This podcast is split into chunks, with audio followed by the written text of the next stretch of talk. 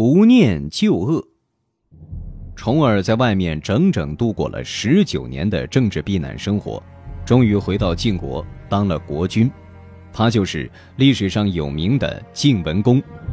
晋文公尽管掌握了政权，但是国内仍有许多大臣不拥护他，老百姓也对他心存疑虑。有一天，一个叫李夫胥的小官吏求见晋文公，说自己有办法使晋国安定。晋文公听说是李夫胥求见，非常恼火，派人答复他说：“你还有什么脸面来见我？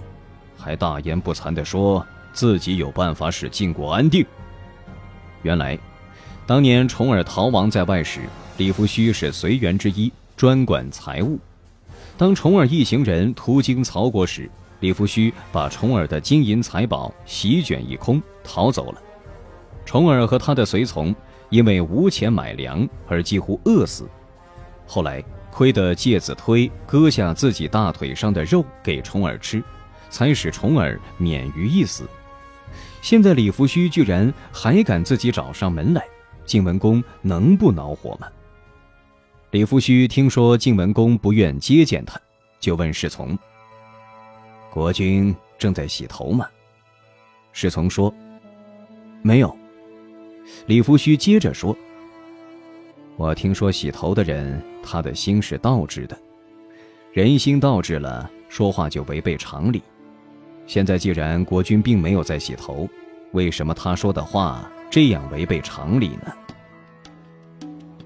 侍者把这些话向晋文公报告，于是晋文公就接见了李福胥。李福胥仰脸对晋文公说。国君离开祖国整整十九年，以致大臣和百姓对您心存疑惧，这是不难理解的。而我在国君最最困难的时候盗走了您的全部金银财宝，几乎使您饿死，罪该万死。这件事人人皆知。现在国君如果能赦免我的罪过，并且让我陪国君同乘一辆车，在国都中转一圈。使百姓都能看到，这样，对您怀有恐惧心的大臣和百姓都会知道，国君是宽容大度、不计前仇的。